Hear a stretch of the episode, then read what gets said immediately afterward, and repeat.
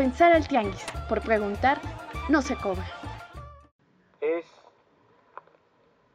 verdaderamente impresionante, es, sería un error por parte de los que vivimos en estas tierras permitir que nos las arrebaten.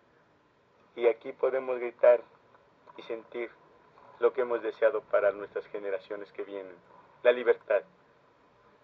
La libertad que tenemos que construir con nuestros actos, con nuestra verdad, esgrimiendo precisamente eso, los sueños de nuestros abuelos, sin olvidar su memoria, sin olvidar su ejemplo, sin olvidar su dignidad. Por eso cuando gritamos que la tierra no se vende, se ama y se defiende, sale del corazón de nuestros abuelos, de esos sueños que, que nos hacen estar aquí y mantenernos en pie de lucha. Hasta la victoria. Les hablamos desde la ribera del lago de Texcoco, el lugar donde, a través de los siglos, resistimos la más vieja y duradera empresa capitalista de nuestro continente, la desecación de la cuenca de México. Abramos las comunidades nahuas que no fueron derrotadas por la mal llamada conquista, para decir que aquí, justo donde comenzó aquella destrucción primera, pondremos un alto al despojo colonizador. Ya enfrentamos a los Hernán Cortés y a los Enrique Peña Nieto a los Enrico Martínez y a los Norman Foster, asesinos y urbanistas que intentaron erradicar nuestra forma de vivir con la tierra, la montaña y el agua, mediante el tajo de Nochistongo, el canal del desagüe y el drenaje profundo. Quisieron gobernar las aguas y llamaron solución final a los embates contra nuestros pueblos y lugares. No lograron terminar con nuestra vida. En las últimas dos décadas, durante la más reciente etapa de esta embestida colonial, quisieron imponer un aeropuerto en el último reducto del lago. Aceleraron la degradación ambiental, vaciaron el lecho de las aguas y el subsuelo, entubaron y desviaron ríos y promovieron el crecimiento rapaz de la urbanización. También quebraron la convivencia dentro de nuestras comunidades y afectaron la salud de nuestras abuelas, abuelos, hijos e hijas pero no nos vencieron. Y en 2018 detuvimos, junto con buena parte de la población de México, su proyecto corrupto y asesino.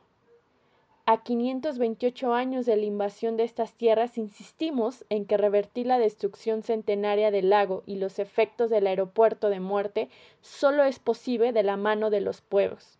En este 12 de octubre, Día de la Resistencia, decimos que ni una petición de disculpa europea, que no vendrá, ni la bendición del Papa, ni un decreto de Estado resarcirán los daños en los lugares que habitamos ancestralmente, ni detendrán al neoliberalismo colonial que todavía acecha.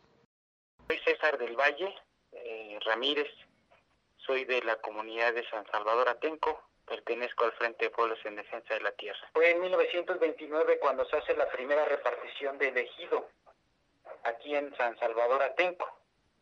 En esa época se hizo repartición en diferentes poblaciones de la región. Ese ejido se le quita a la hacienda grande, que le llaman aquí, que todavía existe el casco de esa hacienda, que bueno, en ese momento se hizo la repartición de la tierra eh, en Atenco.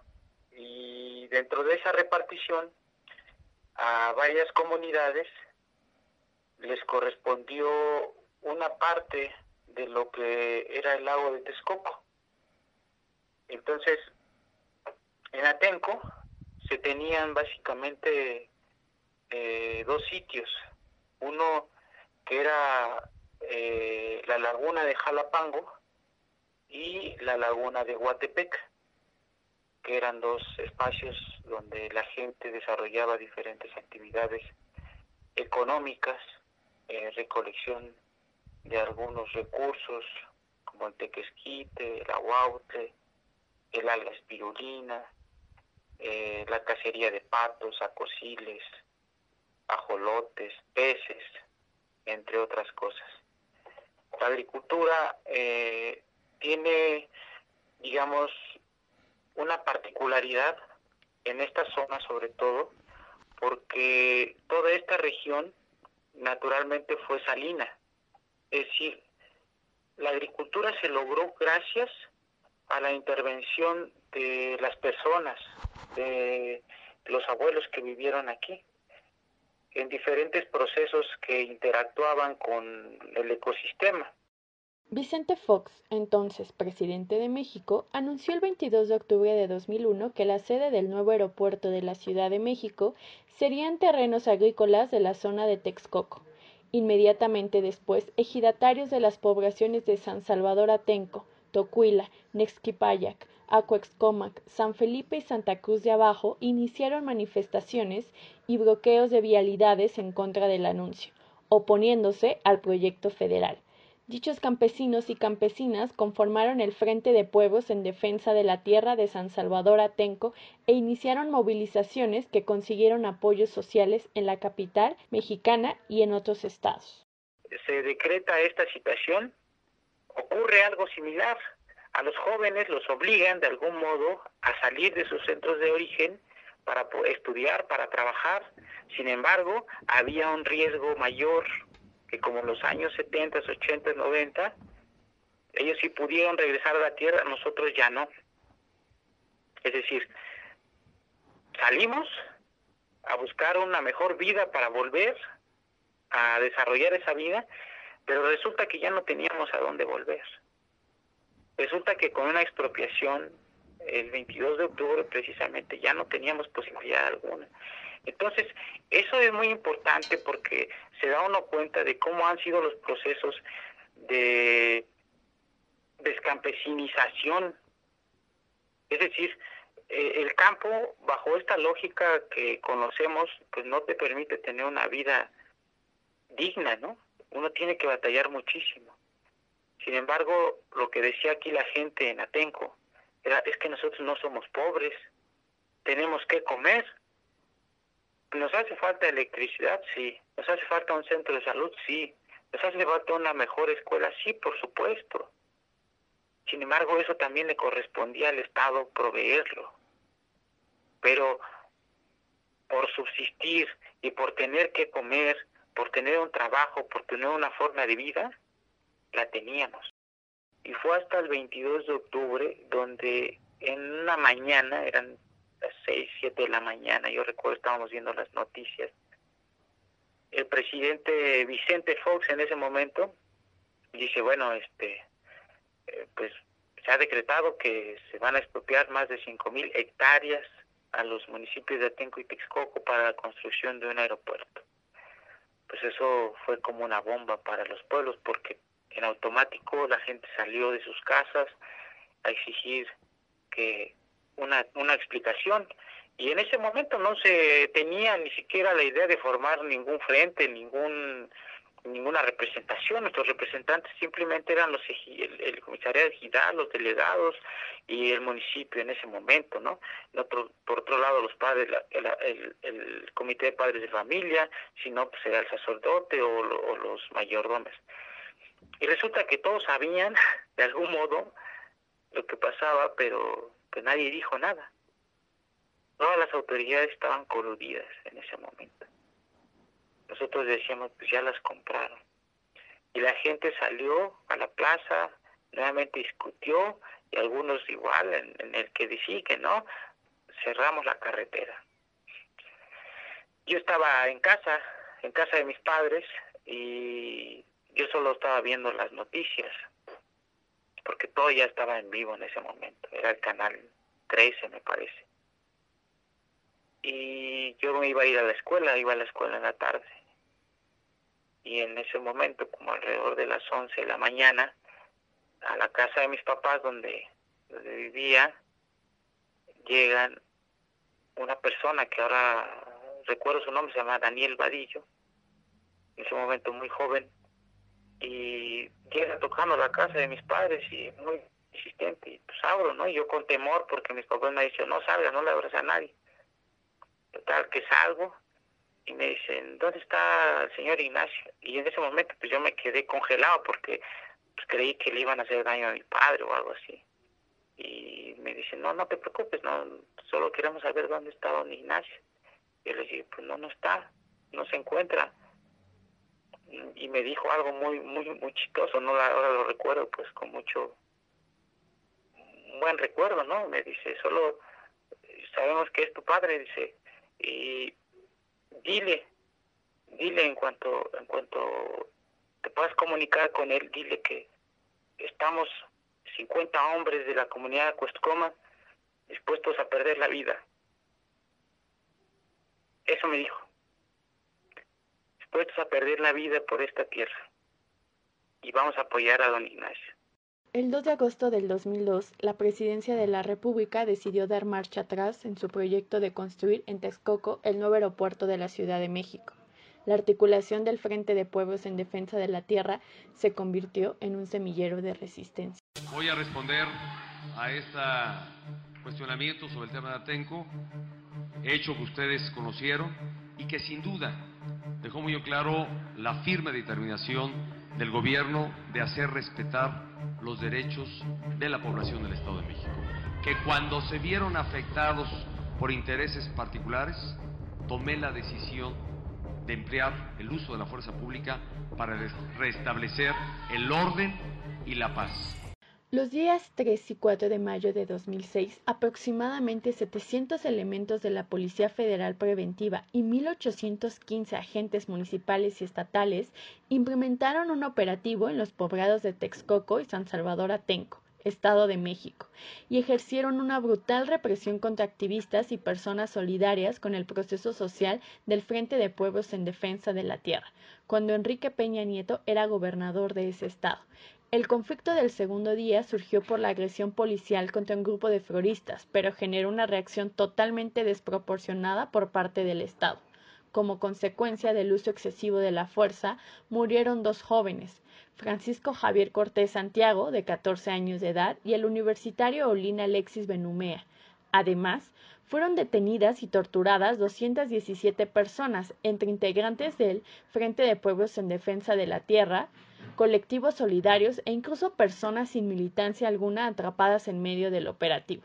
Un año después, el 4 de mayo de 2007, Ignacio del Valle y Felipe Álvarez, junto con Héctor Galindo, fueron condenados por el juez primero de lo penal con sede en Toluca, Alfredo Bras Hernández, a 67 años y seis meses de prisión, cada uno a permanecer en el mencionado penal federal del Altiplano. El 22 de agosto de 2008, el juez primero penal de Texcoco, Alberto Cervantes Juárez, agregó otros 45 años de cárcel a Ignacio del Valle.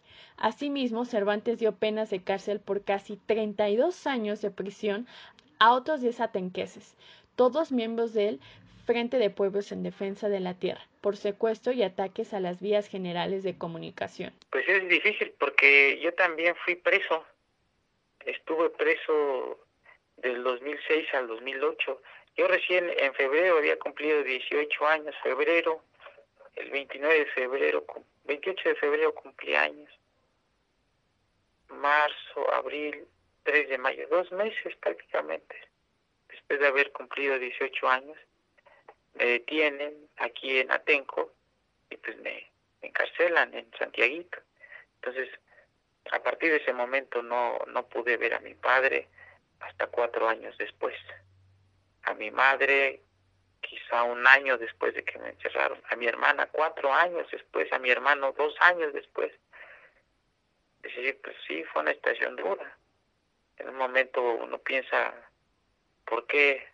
¿Por qué pasan esas cosas, no? O sea, ¿o qué delito habíamos cometido? Un delito real que dijera, pues sí, sí, esto hicieron y son culpables, punto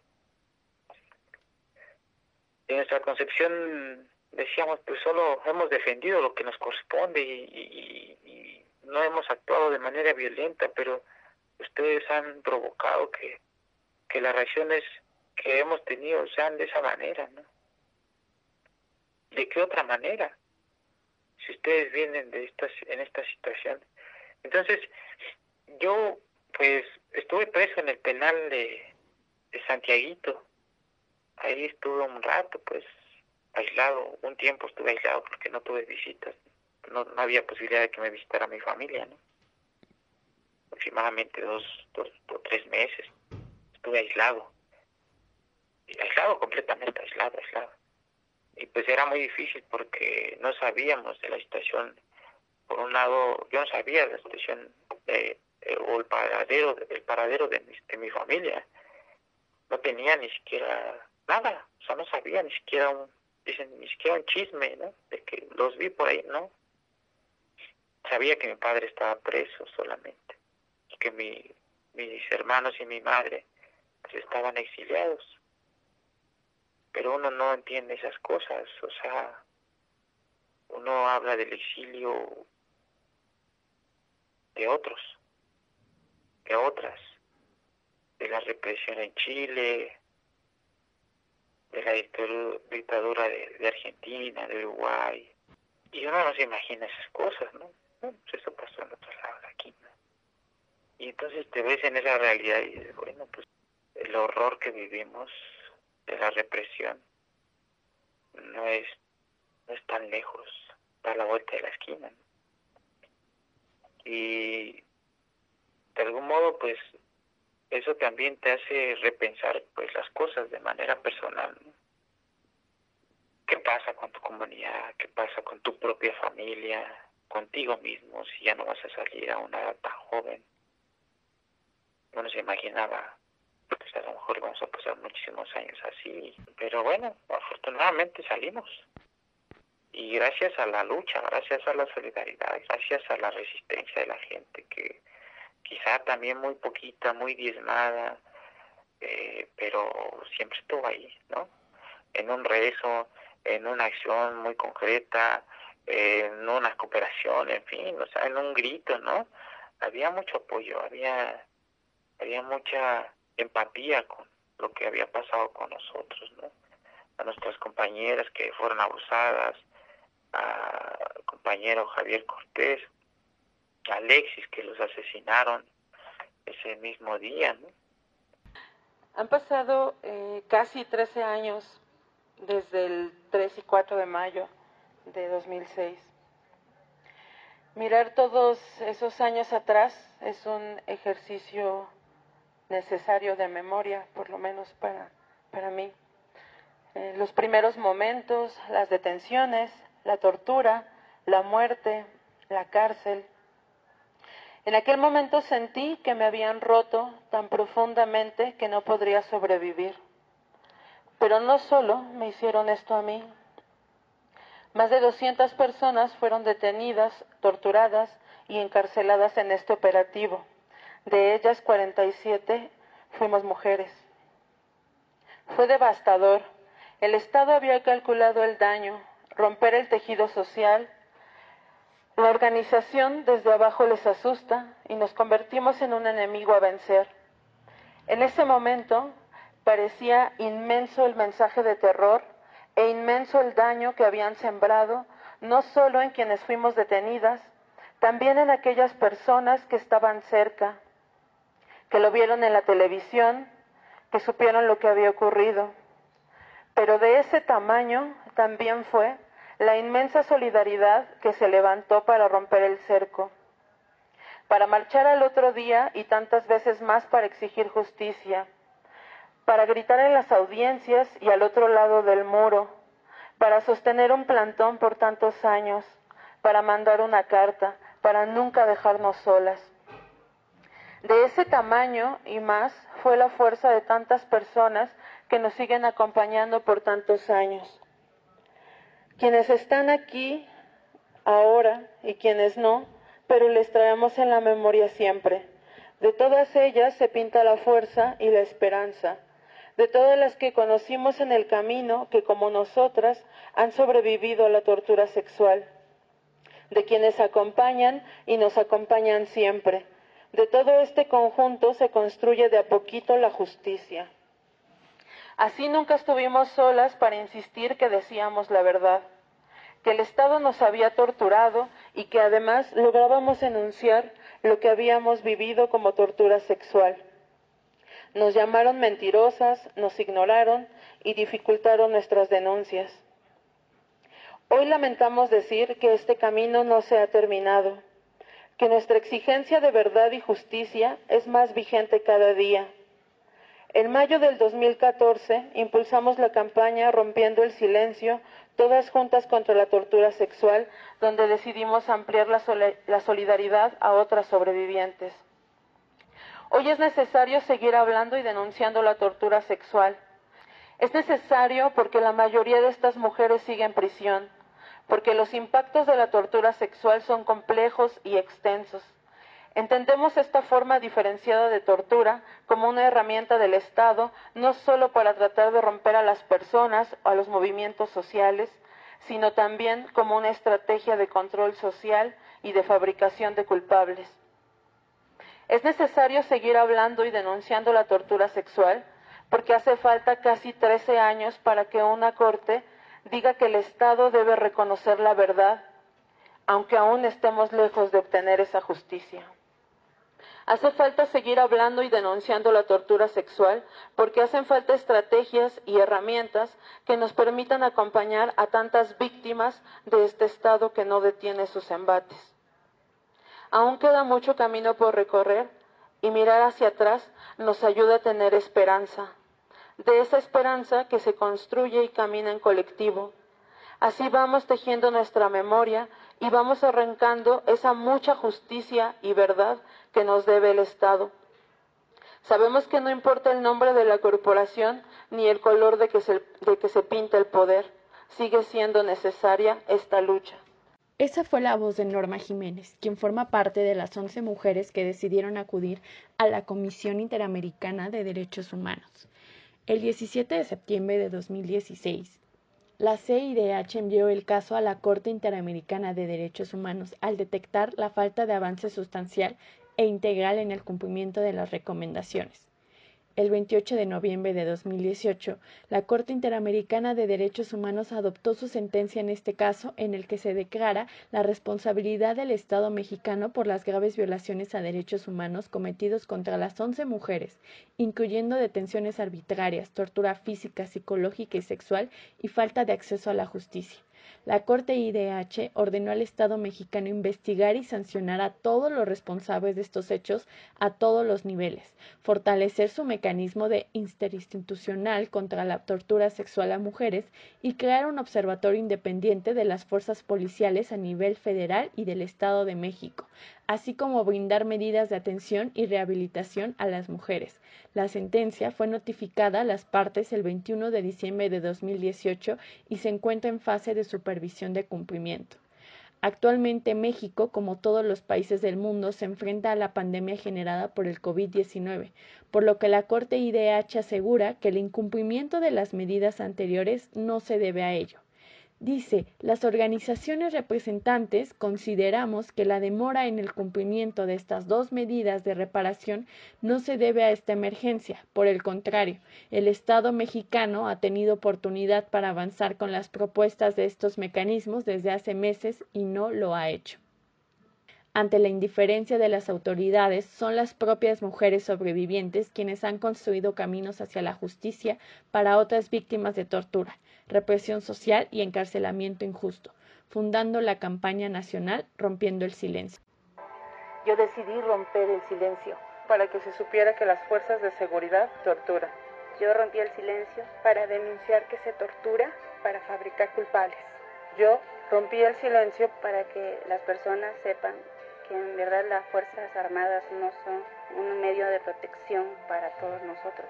Yo rompí el silencio para limpiar mi nombre, yo rompí el silencio para que los responsables sean señalados. Así como una vez me señalaron a mí.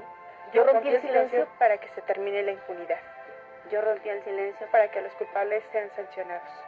Rompí el silencio para denunciar que a través de la tortura se busca legitimar su esquema de seguridad. Yo rompí el silencio para que lo que a mí me ocurrió no le ocurra a más mujeres.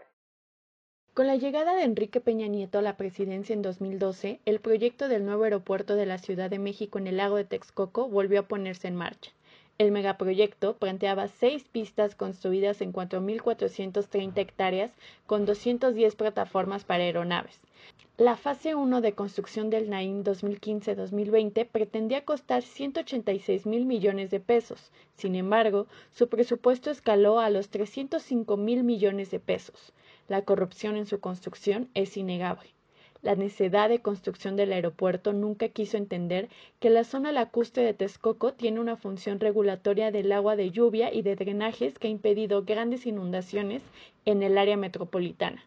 La Sedena logró construir la barda perimetral con un total de 31 kilómetros en donde también se instalaron 1.431 iluminarias LED, afectando permanentemente el ecosistema, trayendo consecuencias de inundación del suelo para la Ciudad de México, afectando la vida campesina, cultural y económica de los pueblos de alrededor. Se vienen las elecciones porque además Peña Nieto con todas sus corrupciones no logra construir el porcentaje que había dicho que iba a hacer para el proyecto aeroportuario y eso empieza a tener problemas, es decir, empieza a desmoronarse como su plano, que en un inicio decía, no, pues va a ser tanto dinero, y después, bueno, otro poquito, y luego otro poquito, y luego otro poquito, y después fue un, un dinero en el cielo, y después, pues nunca se acabó ni siquiera un cachito de pista, ¿no? se desmantelaron completamente los, las zonas montañosas aquí en la región. Es decir, hubo un impacto fuerte, muy, muy fuerte con la construcción del aeropuerto. Hubo homicidios, hubo secuestros, hubo una serie de violencia muy terrible. Y fue hasta el 2017 aproximadamente, 16, 17, 18, donde se empieza a fraguar como una idea de que, pues, ¿qué, qué hacemos? No? es muy difícil, seguramente si, si, si, si logramos resistir va a ser como muy, muy difícil y si no, la otra es que vamos a terminar o en la cárcel o muertos.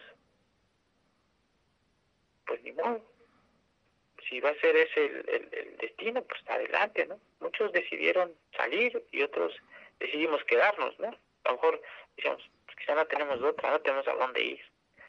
Y, y fue en el 2017 donde se empieza a desarrollar esta campaña que se llama Yo prefiero el agua, con la participación de diferentes sectores, colectivos, organizaciones, etcétera, y que logra tener un impacto importante porque se empezó a visibilizar todos los problemas que generó el proyecto aeroportuario, todos y cada uno de ellos, desde la parte social hasta la parte ecológica, medioambiental. Y de pronto el ahora presidente dice, bueno, pues que se vaya a consulta, ¿no? En su campaña decía, no, ese proyecto no va y no va y no va, punto, promesa de campaña. Y de pronto sale con una consulta y decimos, no, pues no, no manches, ¿no? ¿Qué te pasa? híjole, pues ahí sí nos puso en aprietos, pues decimos, híjole, si la perdemos, pues ya perdimos. No, no perdimos nada, vamos a seguir luchando, de otro modo, pero vamos a seguir luchando. Y bueno, por fortuna se gana, ¿no? Y pues mucha banda del López Obradorismo se cuelga ese trabajo, ¿no? De, pues es que el presidente lo tomó. Sí, fue el contexto, pero nosotros llevamos años luchando, defendiendo ese territorio. Y no nos importa si, si una medalla, no, no, nos importa la vida que tenemos aquí, que es la que la sufrimos, que es la que padecemos, que es la que vivimos. Y cuando mencionamos pues la campaña, yo prefiero el lago por la defensa del lago, la defensa del territorio, pues muchos dicen, no, pues, pues fue la consulta la que hizo ganar, la que hizo que ustedes ganaran, ¿no? Bueno, está bien. Pero también se nos achacaba que habíamos aceptado el plan de construir el proyecto aeroportuario en Santa Lucía y dijimos, no, que nosotros digamos no a Texcoco no quiere decir que avalemos el sí a Santa Lucía, por supuesto. Lo que no queremos que nos pase a nosotros, no queremos que le pase a nadie más. En 2019, el proyecto del nuevo aeropuerto fue cancelado. Esto después de años de resistencia contra el proyecto, ganando la consulta popular por el no.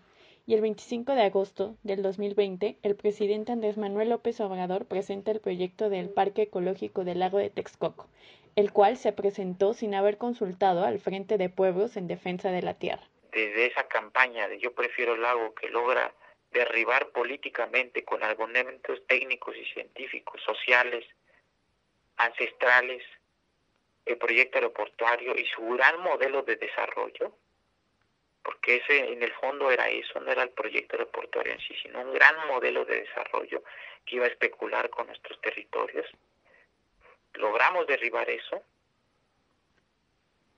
Y hoy es que decimos también, pues necesitamos reconstruir todo el tejido social, necesitamos revertir los daños que generaron al medio ambiente, los impactos ecológicos. Necesitamos visibilizar lo que existe dentro de los ejidos, por qué luchamos por ello. Pues ahora decimos, tenemos un proyecto y decimos justamente, le decimos al gobierno ahora que supuestamente es de cambio, ¿no? Pues nosotros estamos aquí, aquí están nuestras manos para trabajar. Echemos manos a la cuenta, manos al trabajo. A ustedes, ¿qué les toca hacer en este momento? Y bueno, en esa batalla estamos ahora.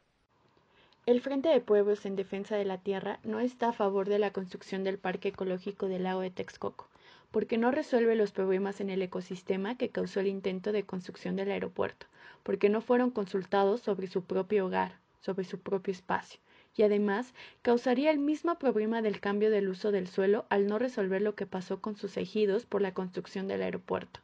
El Frente de Pueblos en Defensa de la Tierra presentó el pasado 12 de octubre del 2020 el proyecto Manos a la Cuenca, donde nos dice Las manos de esta cuenca han trabajado la milpa y conservado los lagos por más de 500 años. Si no fuera por los pueblos, no existirían los bosques en la parte alta, los ríos que recorren el somonte, ni la zona lacustre en las partes bajas. No añoramos el retorno de un imperio o un señorío que ya no existe, sino el respeto a lo que somos de forma tangible. Así, desde nuestra forma de vivir, surge Manos a la Cuenca, un proyecto hecho a ras de tierra y sobre la laguna, que plantea la restauración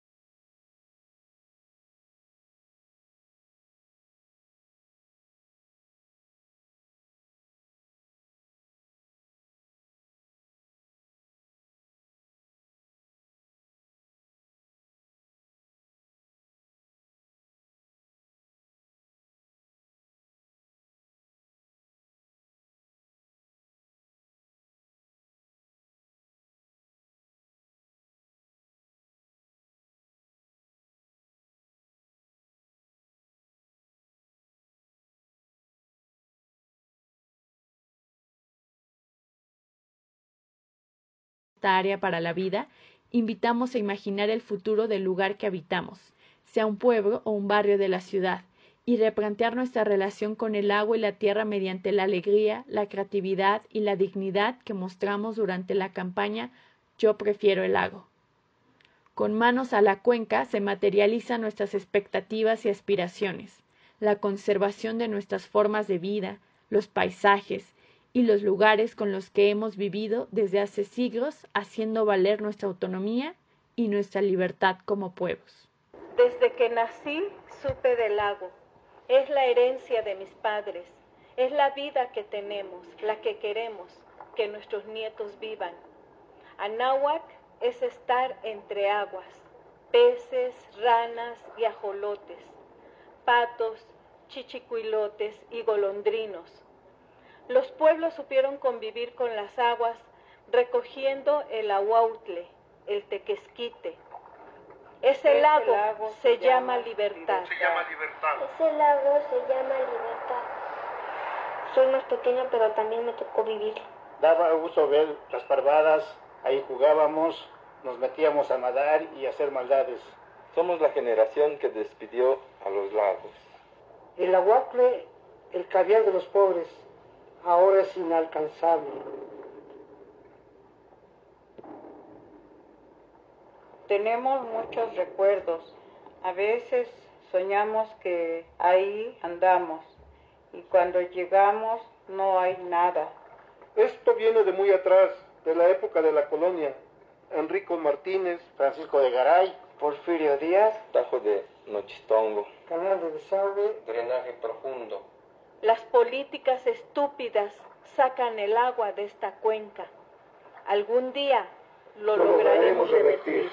Desde A Pensar al Tianguis, agradecemos la generosidad de los integrantes del Frente de Pueblos en Defensa de la Tierra por compartir con nosotros. Apoyamos su resistencia contra la continuidad de la colonialidad en el Estado Nacional, que en pretexto del bien nacional sigue beneficiando a las élites. Para este documental agradecemos a César del Valle por hablar con nosotros. Además, utilizamos archivo sonoro de Proceso, el Centro Pro, y del documental Yo Prefiero el Lago. Nos escuchamos pronto. Aquí puro bueno, bonito y barato. Equipo creativo, Ecaterina Sicardo Reyes y Edgar Martínez Márquez.